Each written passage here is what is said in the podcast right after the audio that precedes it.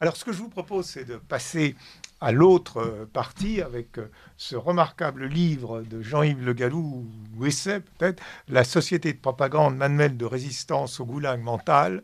Essai qu'il est indispensable de lire parce que ça nous permet de comprendre comment fonctionne notre société, nos sociétés occidentales, et euh, je dirais l'emprise idéologique sur ces sociétés et euh, les inquiétudes que ça traduit pour euh, l'avenir.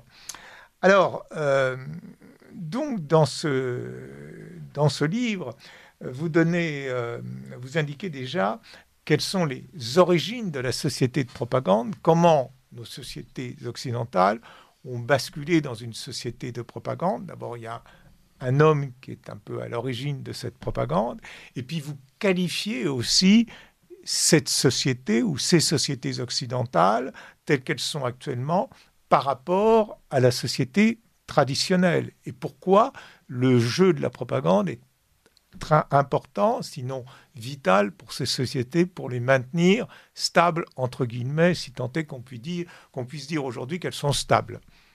Oui, bah, je crois que le, les, sociétés traditionnelles euh, sont relativement ethniquement, culturellement et religieusement euh, homogènes euh, et sont des sociétés, on va dire, plutôt holistes, plutôt communautaires. Aujourd'hui, dans les sociétés occidentales, nous avons des sociétés ethniquement hétérogènes, culturellement hétérogènes, euh, où la religion euh, n'a plus euh, une très grande place, ou en tout cas la religion d'origine, majoritaire d'origine, n'a plus une très grande place, et des sociétés très individualistes. Donc comment on peut maintenir ces individus et ces groupes, parce qu'il y a à la fois des individus et des groupes, des groupes hétérogènes, des individus euh, isolés, comment on peut les faire, comment on dit en politiquement correct, vivre ensemble? Eh bien par une propagande massive. Comment on peut faire accepter une immigration massive à une population qui n'en veut pas? C'est le cas des populations européennes d'après euh, toutes les enquêtes d'opinion, par la propagande. Et donc, euh, comment on peut faire accepter des réformes sociétales euh, qui vont quand même euh, à contre-courant de tout bon sens. Je vois que le Parlement espagnol vient de voter la possibilité de changer de sexe dès l'âge de 16 ans, dès l'âge de 14 ans avec l'autorisation des parents et dès l'âge de 12 ans avec l'autorisation des juges. Alors, changement administratif. Oui, changement administratif. Comment on peut accepter des choses aussi absurdes, aussi aberrantes, s'il n'y a pas derrière une propagande absolument massive? Et euh, la, propagande, ça a toujours existé. Quand César ah, écrit La guerre des Gaules, euh, il fait de la propagande. Euh, quand euh, écrit La Vive des douze Césars, il fait de la propagande pour la dynastie qu'il soutient en critiquant la dynastie d'avant. La propagande a toujours existé.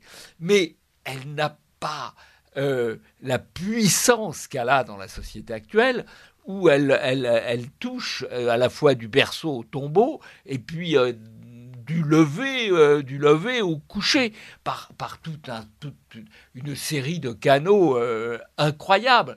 Euh, il y a la publicité, il y a l'information, euh, il y a l'éducation, il y a le sport, euh, il y a le divertissement, il y a les films, on vit dans un monde de, de propagande absolument permanente. Et ça influence tout le monde tout le monde. Il ne faut pas se faire d'illusions. Nous-mêmes, on est influencés par la propagande, même si on a peut-être davantage d'anticorps que le français moyen. Euh, qui gobe, euh, mmh. qui gobe les bulletins d'information, mais qui gobe, ce qui est encore sans doute plus efficace, les séries, hein, qui gobe les publicités. Les publicités, vous avez à peu près, dans les publicités, le tiers des personnages représentés sont issus, comment on dit, de la diversité. Ce qui est plus que, le grand remplacement actuel. Bon, donc il y a quand même une volonté derrière. Et dans les et quand il y a des coupes, un tiers des couples sont ethniquement mixtes, ce qui évidemment l'a disproportionné malgré tout avec la réalité, même s'il y en a. Et dans le couple ethniquement mixte, dans une bonne majorité des cas, l'homme est noir ou arabe, plutôt noir d'ailleurs, et la femme euh, est blanche. Voilà. Donc il y a quand même... Euh, et puis la publicité, c'est considérable. C'est 2% du produit intérieur brut. Quoi. Voilà. Que vous... Alors, nous allons passer un bobino. Donc, Aline va nous passer le bobino. Et ensuite, je passe la parole à Carl Hubert. Vous appréciez cette émission? Alors aidez Radio Courtoisie à en produire d'autres. Rendez-vous sur soutenir.radiocourtoisie.fr. Merci d'avance.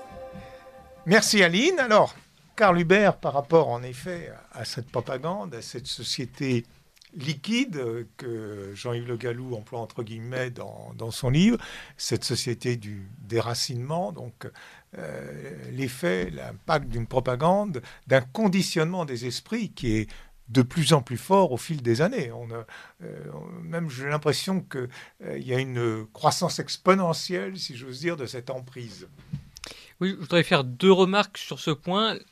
La première remarque, c'est que la propagande, par le passé, a, pu être assumée. On avait un ministre de la propagande, euh, dans des régimes euh, certes qui en, qui en faisaient un, usage important, mais en tout cas c'était reconnu, ça faisait du paysage.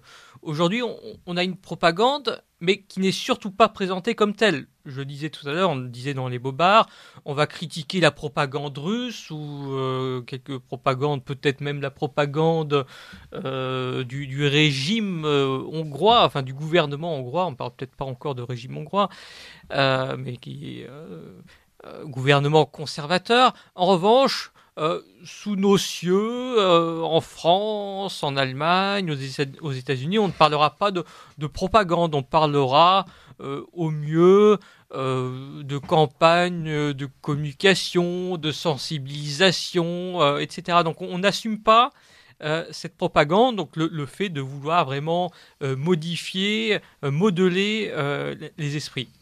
la deuxième remarque, c'est que la propagande par le passé pouvait peut-être dans certains cas au moins se, euh, se justifier. Bon, sans remonter à, à Suétone, euh, en, en 14-18, on avait un lavage de, cerveau. Bon, la propagande de guerre, quand on est en, guerre, euh, a une certaine légitimité, même si en l'occurrence elle peut sûrement être, elle pouvait sûrement être critiquée. Mais aujourd'hui, quelle est la légitimité de, ce, de cette propagande? Il n'y en a pas on va contre les intérêts euh, des peuples en les faisant accepter une immigration euh, euh, massive, en les faisant assumer un, niveau de vie qui se, dégrade. en déstructurant la société, en faisant la propagande, ça se fait de plus en plus du fait de ne pas avoir d'enfants pour des raisons idéologiques ou pour des raisons euh, supposément euh, féministe pour euh, que, la femme ne soit pas réduite entre guillemets à l'état de, mère mais puisse vivre librement. Donc on, va vraiment là contre les intérêts fondamentaux des peuples. donc il n'y a vraiment aucune légitimité possible à cette propagande-là. Et comme vous l'indiquez, comme le disait Jean-Yves Le Gallou, on y fait face un, peu à, chaque moment qu'on prend, que l'on prenne le métro, qu'on euh, en, regardant les, encarts euh, publicitaires, que l'on soit au bureau en recevant des messages en écriture euh, inclusive, parfois même dans l'administration qui est censée en, être exempte. Et, il devient assez difficile de, résister par conformisme. Voilà, on, peut on, peut y, céder et faire son propre euh, malheur, contribuer à mettre un clou dans son, le propre cercueil, euh, dans le, cercueil de sa propre euh, identité, parce qu'on n'a pas le, courage ou qu'on se sent trop isolé pour résister à, cette propagande. Alors, euh, ce que j'ai oublié de dire tout à l'heure et que vous citez euh, dans votre livre, dans les premières pages, c'est qu'il y a un homme qui, à l'origine, a théorisé euh, cette propagande, qui est l'auteur d'un livre qui s'appelle Propaganda, sorti en 1928. C'est Edward Bernays, qui est le neveu de Freud.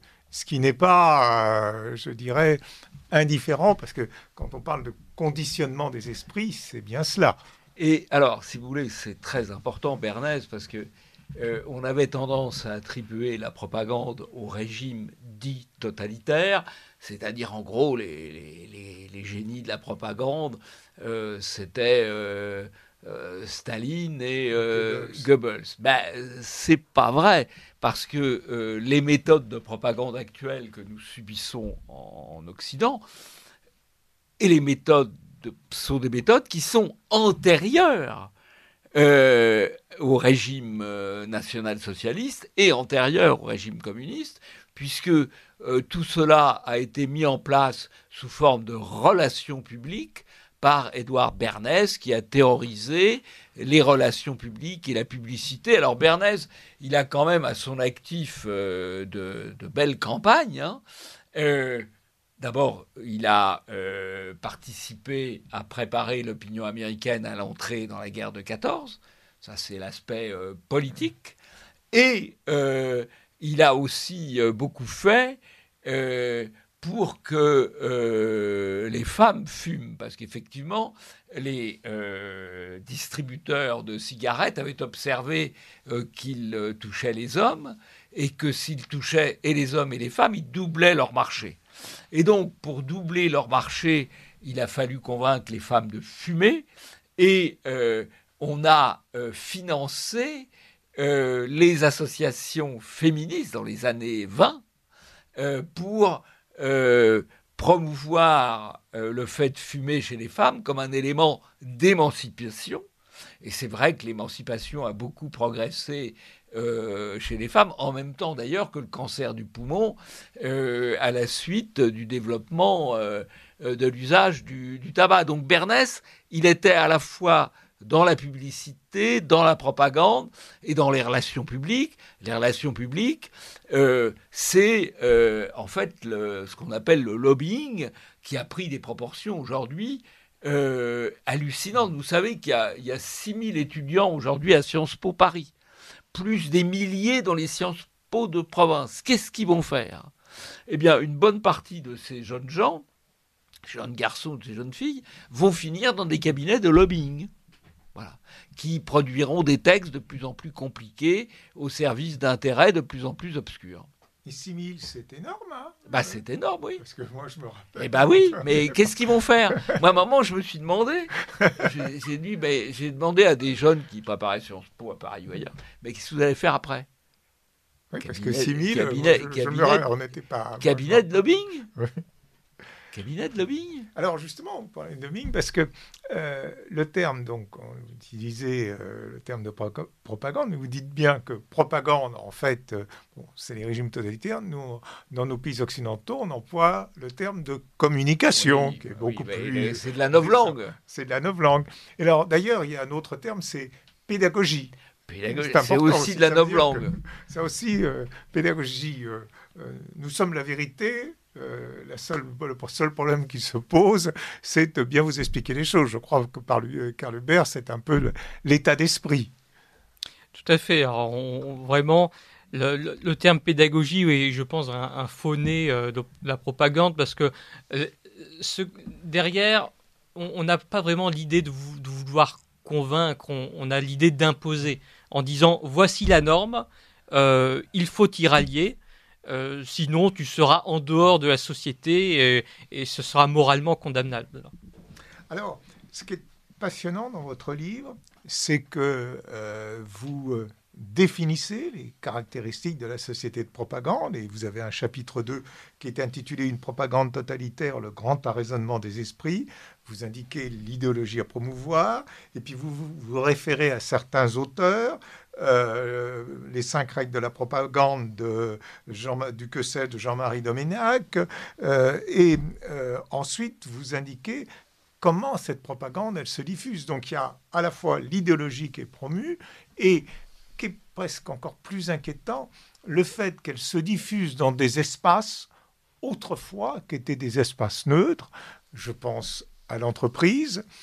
Et alors ça, c'est extrêmement important parce qu'on parle l'entreprise. Et puis, il y a le problème de l'école, et ce qui est très intéressant dans votre démonstration, euh, vous constatez en effet que bon, le niveau euh, scolaire baisse, mais vous dites que en fait, c'est pas, euh, je dirais, le fruit d'une mauvaise gestion politique ou autre, c'est voulu, puisque finalement, à travers cette baisse de niveau, c'est l'idée d'abaisser l'esprit critique, et ce qu'on enseigne. Ça, c'est très réussi. Oui, c'est réussi. Non, mais l'objectif, donc, en fait, il ne s'agit pas simplement de déplorer euh, la baisse du niveau en disant parce que euh, c'est le laisser aller, on a sacrifié l'éducation nationale. Donc, vous dites que c'est une politique voulue et d'une certaine manière, à l'éducation, à l'instruction plutôt telle qu'elle existait autrefois, on y substitue l'idéologie.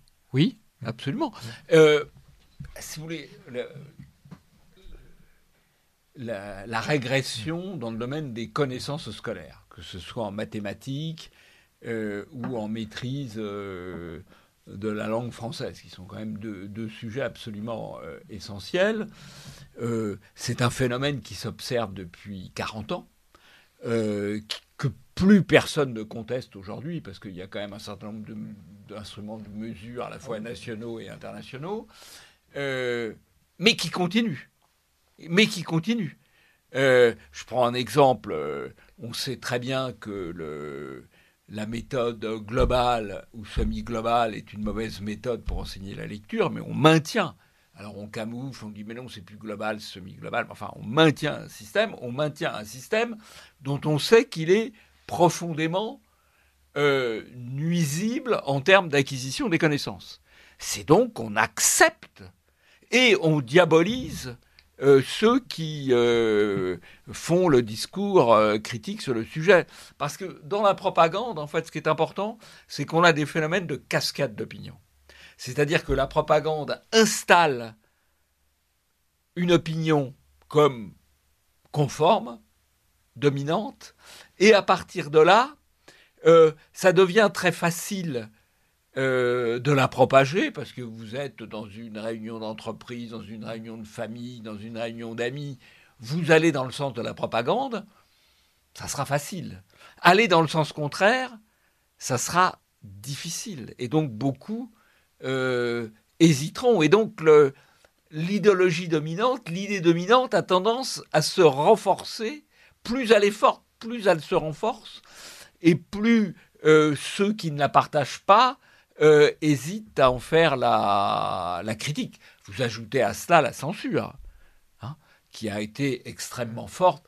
Euh, par exemple, dans l'affaire euh, du Covid, on a eu une censure absolument ahurissante de la part des médias et et des grands réseaux sociaux. D'ailleurs, dans votre livre, vous, dites, euh, vous insistez sur cette notion de censure. Euh, vous rappelez d'ailleurs euh, un propos de Raphaël Enthoven pour lequel la, liberté d'expression totale est liberticide. Oui. Absolument, la liberté d'expression est liberticide. Et nous avons vu, là, on est dans l'actualité, Madame Rima Abdul Rimak, qui est notre ministre de la Culture, comme chacun le sait, Madame Rima Abdul Rimak, euh, a mis en cause euh, CNews et C8, qui sont les seules chaînes euh, reconnues par l'ARCOM, où il y a quand même un minimum de débat et un minimum de pluralisme, elle les a mis en cause comme ne respectant pas le pluralisme, alors qu'ils organisent des débats d'opinions, de gens qui ont des opinions différentes. Elle a fait ça depuis France Inter, qui euh, est l'organe même qui n'admet pas de pluralisme en dehors de la ligne de gauche politiquement correcte. Voilà. C'est orwellien. Orwellien. Voilà. Et, et, et, ça passe. Ça passe. Alors, c'est vrai que ça passe. Je ne sais même pas, je n'ai pas vu, peut-être y en a-t-il eu, je n'ai pas vu de déclaration politique importante euh, mettant en, euh, soulignant la dangerosité des propos de Madame euh, Rima Abdul Malak. Malak. Oui, parce que je vais céder la parole à, Carl Hubert qui nous donne notre opinion sur le sujet, parce que en effet, il y a Roger Carucci qui a posé une question ah, oui, hier. Oui, hein. exact. Il a posé une question fort aimablement. Alors, simplement, là, euh, parce que en effet, on parle de censure. Euh, il y a quand même euh, la question que je me pose. il y a une, bon, le propos sur le fond, on voit qu'il a été télécommandé sur le fond. Hein. Dans la forme, il me paraît maladroit. Et puis, euh, une question, pour l'instant, c'est peut-être euh, stupide ce que je vais dire, mais qui n'a pas été euh, soulevée, c'est que notre président s'en prend beaucoup aux régimes illibéraux. il, il, marginalise l'Italie actuellement, puisque Giorgia Meloni a protesté parce qu'elle n'avait pas été invitée à Paris lors de la visite de Zelensky. Mais à l'étranger, au sein de l'Union européenne, ce genre de propos euh, ne doit pas, je dirais, passer inaperçu.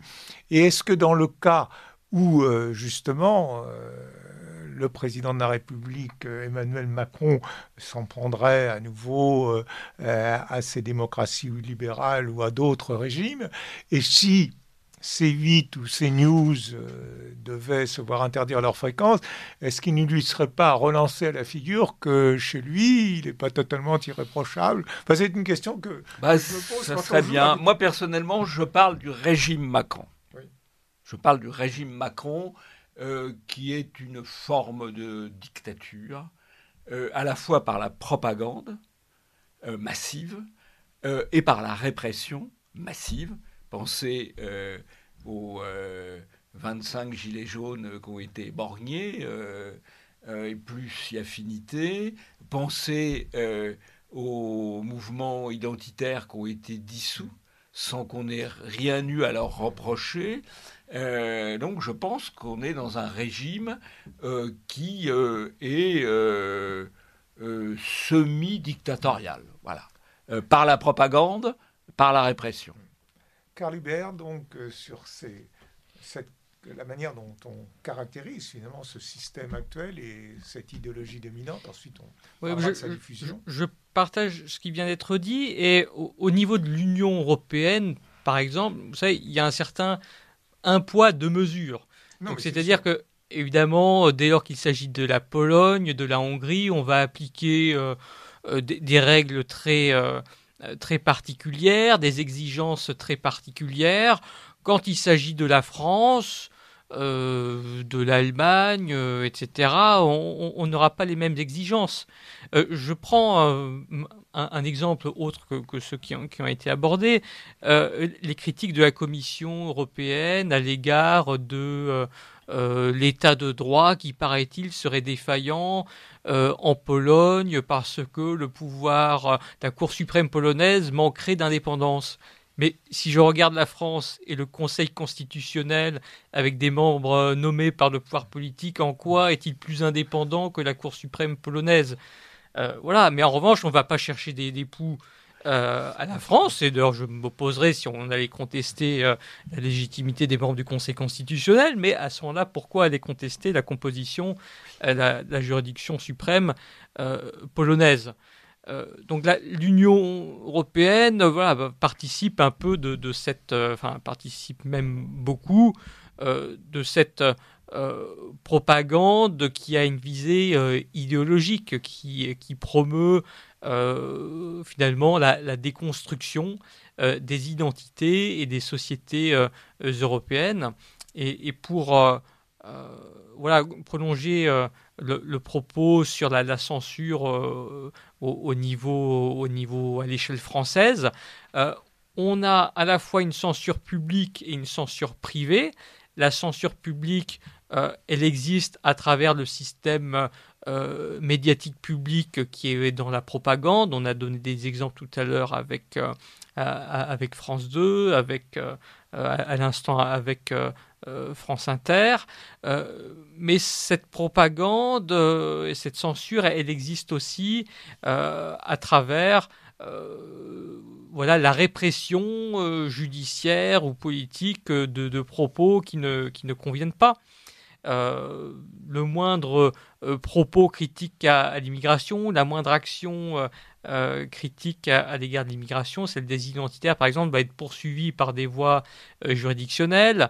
Un, député qui s'oppose à, l'immigration est suspendu pendant 15 jours, donc on, lui supprime son, traitement de député euh, pendant 15 jours, ce qui est vraiment extrêmement grave pour des propos qui sont tenus dans le cadre de, cette, de ces fonctions et, et, qui sont supposés avoir provoqué un tumulte, mais dont objectivement il, n'est pas responsable. Ce n'est pas lui, Gérard euh, Grégoire de Fournas, qui a euh, participé au tumulte. Donc euh, il y, a une machine judiciaire, médiatique, qui, restreint la liberté d'opinion. On pourrait, je pense, multiplier les exemples, y compris en matière sanitaire. Et justement, les, cette propagande publique est rejointe par une propagande euh, privée, une propagande et une censure privée. Les réseaux sociaux ont participé, euh, je pense à Twitter, Facebook et, autres, euh, à sélectionner l'information, à, la biaiser, à, supprimer des contenus qui ne leur convenaient pas. Même Didier Raoult, pour des, certains de, ces certaines de ces interventions qui pourtant étaient toujours scientifiquement euh, euh, fondées, objectivées par ces, recherches, avaient été censurées euh, par, par YouTube, par exemple. Et donc là, on est dans le domaine comment dire, des, idées très largement, mais dans le domaine électoral, il y a eu un, article dans, dans, un, dans un journal euh, américain dont j'ai oublié le, nom, mais qui s'était félicité finalement de ce qu'il y avait eu une entreprise commune contre Trump, commune de la part des, réseaux sociaux, des grands médias, euh, des, euh, des États démocrates pour comment dire, mettre en place tout un, contexte qui, euh, qui défavorisait euh, Trump lors des élections, euh, l'élection présidentielle de 2020, en, biaisant les algorithmes pour orienter les, les, internautes plutôt vers les démocrates que vers les républicains, etc. Donc on, a une mobilisation d'un peu de tous les acteurs, de tous les leviers publics et, et, privée au service de cette idéologie euh, mondialiste et, destructrice des, identités. Euh, et en face de, ces forces-là, voilà, on a les, forces de la communauté, les forces de, l'esprit, mais qu'il faut, euh, qui est évidemment plus, plus difficile de, construire et, de développer dans, ce contexte. Alors c'est, très ce que citait, je vous en prie, Jean-Yves de Gallou. Karl, c'est un article du Time un dossier du Time, donc le, mhm. grand, le grand hebdomadaire américain, euh, un article de 30 pages. en gros, la thématique, c'était comment on a sauvé, euh, comment on a sauvé l'élection de Biden, quoi. Voilà. Et, avec avec une connexion entre euh, les grands financiers, les, les, grands les grands patrons de réseaux sociaux. et les activistes d'extrême gauche. Je raconter. si moi je le dis, on va dire, bah, il complotiste. Bah oui, sauf que c'est le Time qui en a fait 30 pages.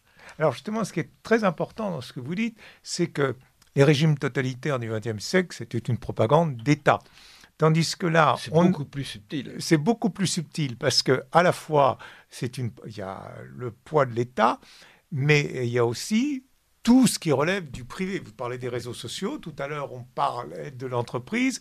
Il s'agit finalement de formater des mentalités. C'est d'une certaine manière à un système beaucoup plus perfectionné que n'étaient les régimes totalitaires euh, du XXe siècle, hein, je pense, oui. Je crois que dans la situation actuelle, effectivement, vous avez raison d'insister là-dessus, euh, Michel Leblay, euh, il y a le fait que les entreprises, aujourd'hui, en tout cas les grandes entreprises, sont devenues un relais de la propagande, de la société de propagande, un relais de la propagande politiquement correcte, avec, vous savez, toutes les toutes les normes euh, environnementales, euh, sociétales et la gouvernance. Juste pour l'anecdote, euh, il y avait deux sociétés qui étaient tout à fait au sommet de la notation en matière de qualité environnementale, qualité sociétale et gouvernance. C'était les EHPAD, Orpea et Coriane qui était au sommet de la hiérarchie, parce qu'effectivement, il s'occupait d'affaires sociales. Euh, l'environnement, ils devaient regarder le chauffage, j'imagine, faire des économies de chauffage. et la gouvernance, ils avaient habilement mis la moitié de femmes dans leur conseil d'administration, donc ils cochaient toutes les cases. Voilà, on sait comment ils traitaient par contre les personnes âgées dépendantes qui étaient leurs, leurs hôtes. Voilà. Alors, je crois que c'est très important parce que cette propagande qui vise à forger les mentalités, et vous dites, euh, on revient sur l'éducation, quelque chose aussi que j'avais, euh, qu'on remarquait à travers les sondages, mais qui me paraît euh, non seulement importante, mais inquiétante, c'est quand on voit les sondages, on s'aperçoit que les catégories les plus jeunes, c'est-à-dire celles qui sortent du, du, système éducatif, ont, disons, des tendances d'opinion euh, beaucoup plus, entre guillemets, je précise entre guillemets, progressistes que les générations euh, qui les précèdent. Et ça veut dire quand même que cette, euh, ce conditionnement des esprits est efficace, est efficace et qu'il a une influence. Bien sûr. Alors, ce, qu'il faut, ce qui est intéressant aussi, c'est de savoir cette idéologie finalement, à la fois elle flatte un individualisme sans limite. C'est peut-être pour ça aussi qu'elle a réussi à avoir autant, autant d'influence, avec euh, toutes les contradictions qu'elle porte, hein, puisque tout à l'heure, euh, tous les deux, vous parliez très bien des questions euh, d'immigration.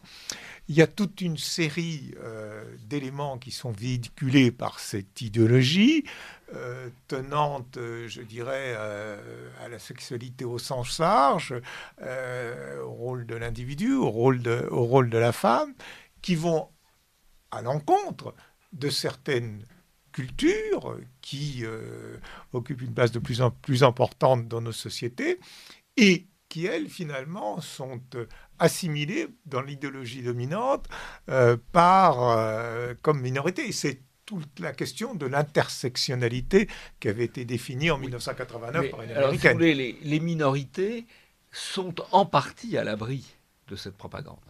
Et si vous voulez, ce qui est assez typique, c'est que euh, on fait des médias euh, euh, où on impose, euh, l'ARCOM impose la diversité, c'est-à-dire la diversité, la représentation de minorités dans des rôles valorisants, etc. Sauf que les médias, euh, les grands médias français, ils sont regardés principalement par les Français de souche, puisque une partie de la population immigrée, éventuellement d'ailleurs avec la nationalité française ou pas, regarde les médias des pays d'origine, les médias musulmans, ou les, ou les médias africains. Donc ils sont à l'abri de cette propagande. Dans le même temps, vous voyez que je peux être euh, macronien, euh, dans le même temps, euh, Al Jazeera, la chaîne qatari, diffuse Agi à destination des populations européennes. Et alors là, sur Agi on fait dans la culpabilisation de l'Européen, on fait dans le découragement de la natalité, on fait dans le sociétal, etc. Mais ils le font pour nous. Mais les leurs, euh, ils sont très largement à l'abri de, cela. Alors hein c'est quand même, euh, c'est porteur finalement à terme d'une contradiction évidente qu'on essaie de tourner à travers l'intersectionnalité. Alors combien de temps ça durera, je ne sais pas. Karl Hubert, Combien de temps ça durera je, ne sais pas, parce qu'il y a un tel euh, aveuglement. le choc, le choc culturel finalement. Oui, mais il y, a un tel aveuglement euh, parmi ceux qui, défendent cette, euh, cette idéologie que ça, peut durer longtemps. Il y a parfois, on a l'impression, une volonté peut-être de mortification. Et peut-être que, que, même. voilà, une féministe continuera à défendre euh, l'immigration comme phénomène euh, général, euh, tout en condamnant le, machisme qui serait, qui existerait chez, certains immigrés. Mais effectivement, au bout d'un moment, on peut espérer que le réel reprendra le, dessus, mais est-ce qu'il sera encore temps à ce moment-là, quand les sociétés européennes auront été déconstruites, seront grand remplacées est-ce qu'il y aura assez de force de caractère pour dire Ah, mais nous nous sommes trompés, il faut revenir sur les 50 dernières années, euh, revenir sur l'immigration, revenir sur euh, les, dérives idéologiques touchantes au, genre, touchantes à l'identité, euh, etc. Alors, euh, j'aurais une question à, vous poser sur les idéologies. Alors, peut-être justement, est-ce que nous nous sommes trompés? On peut revenir sur un, élément que, dont vous parlez qui est très important dans votre livre et dans votre livre aussi sur la, diabolisation, c'est la fenêtre d'Overton. Oui. Hein. et est-ce que vous pouvez nous expliquer ce que c'est que cette fenêtre bah, d'Overton la, fenêtre d'Overton, euh, c'est une fenêtre la fenêtre d'Overton, c'est derrière la fenêtre, donc il y a des vitres. Derrière, les vitres, il y a ce qu'il est permis de dire. Et sur les deux côtés de la fenêtre d'Overton, il y a un mur, et c'est ce qu'il n'est pas permis de dire ou ce qu'il est découragé de dire. Et la fenêtre, et la fenêtre se déplace. Et elle s'est beaucoup déplacée euh, du côté de euh, l'extrême gauche prends un exemple, on est passé d'un système où on critiquait euh, l'immigration clandestine à un discours où on ouvre à l'immigration non seulement régulière, mais clandestine. On est passé d'un système où, souvenez-vous, quand il y a eu le débat sur le Pax, les gens, dans il y a une vingtaine d'années à peu près, les gens qui défendaient le pacte disaient mais il n'y aura jamais euh, le mariage euh, de personnes de même sexe. Quand on a parlé du, du mariage de personnes de même sexe, on a dit GPA, jamais de GPA. Et puis euh, après, tout ça, tout ça arrive. Alors, nous, notre boulot, c'est de déplacer la fenêtre d'Overton dans l'autre sens, ce qui est possible d'un certain point de vue. Elle a été déplacée, voyez-vous, par rapport à la question du grand remplacement. Le grand remplacement est un constat. Euh, c'est pas, une théorie. C'est pas une théorie C'est un constat, mais qui est maintenant, euh, sinon admis, du moins, c'est une question en débat. Voilà. Donc, euh, il faut redéplacer la fenêtre d'Overton dans, dans l'autre sens. Mais euh, il y a du travail à faire parce que ça continue d'avancer. Vous savez que maintenant, on met des insectes dans les, les, les biens euh, alimentaires. Euh, et Bousquet, François Bousquet, qui a beaucoup de talent et d'imagination, avait décrit lors d'un colloque de l'Iliade, où il a contribué à faire connaître d'ailleurs cette notion de fenêtre d'Overton, il avait expliqué comment on pourrait faire accepter le cannibalisme. Et effectivement, euh, on commence par faire euh, des, un colloque sur le, cannibalisme, euh, et puis après, on, interroge un cannibale qu'on persécute à raison de ses convictions cannibales, et puis à la fin du discours, à la fin, on met en place une loi contre la cannibalophobie. Voilà. Bah, on n'en est pas très loin. D'ailleurs, si vous voulez, euh, vous avez déjà maintenant, c'est là que c'est fou, vous avez déjà maintenant, il y a eu des débats sur faut-il manger de la viande humaine, parce que finalement, euh, ça permettrait peut-être de sauver la planète. Alors, Carl Bernard, malheureusement, nous approchons de, la fin.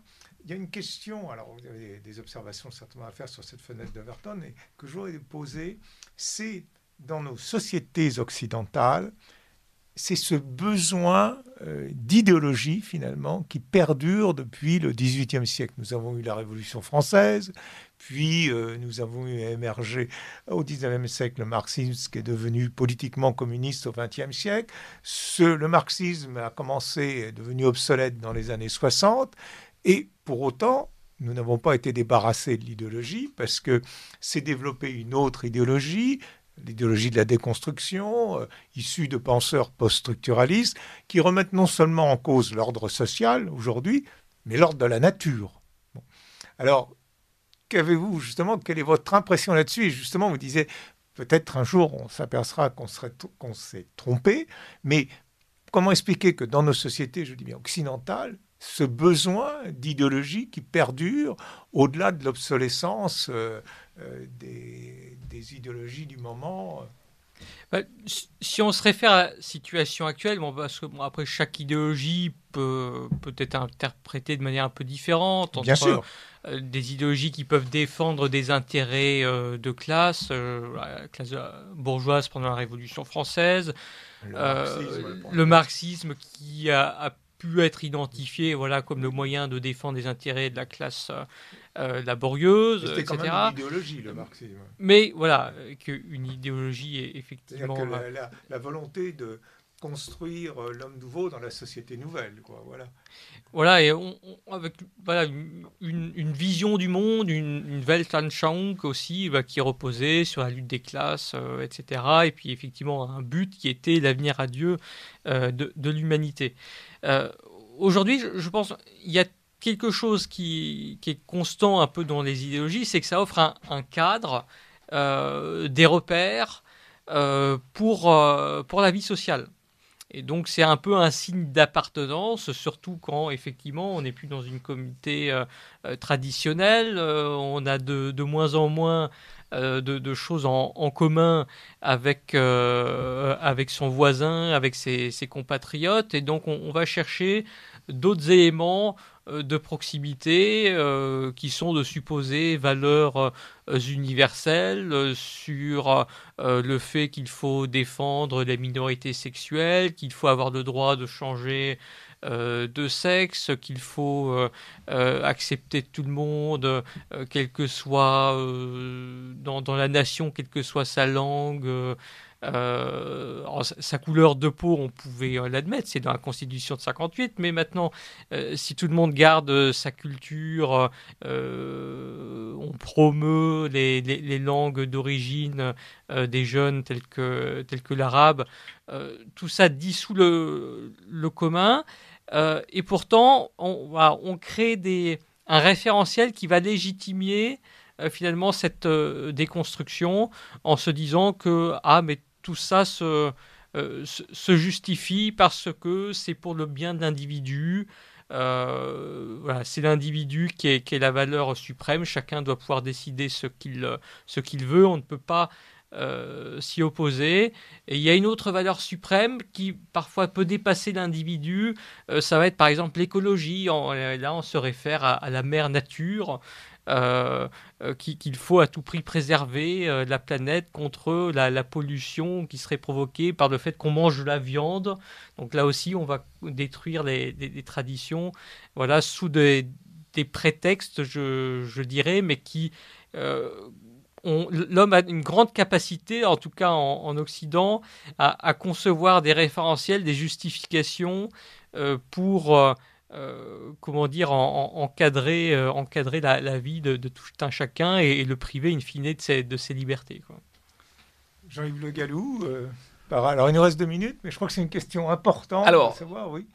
Je, pense qu'il faut aussi se dire, et c'est traité dans l'ouvrage dans Manuel de lutte contre le gouvernement mental, comment y échapper. Exactement. Comment y faire échapper ses enfants.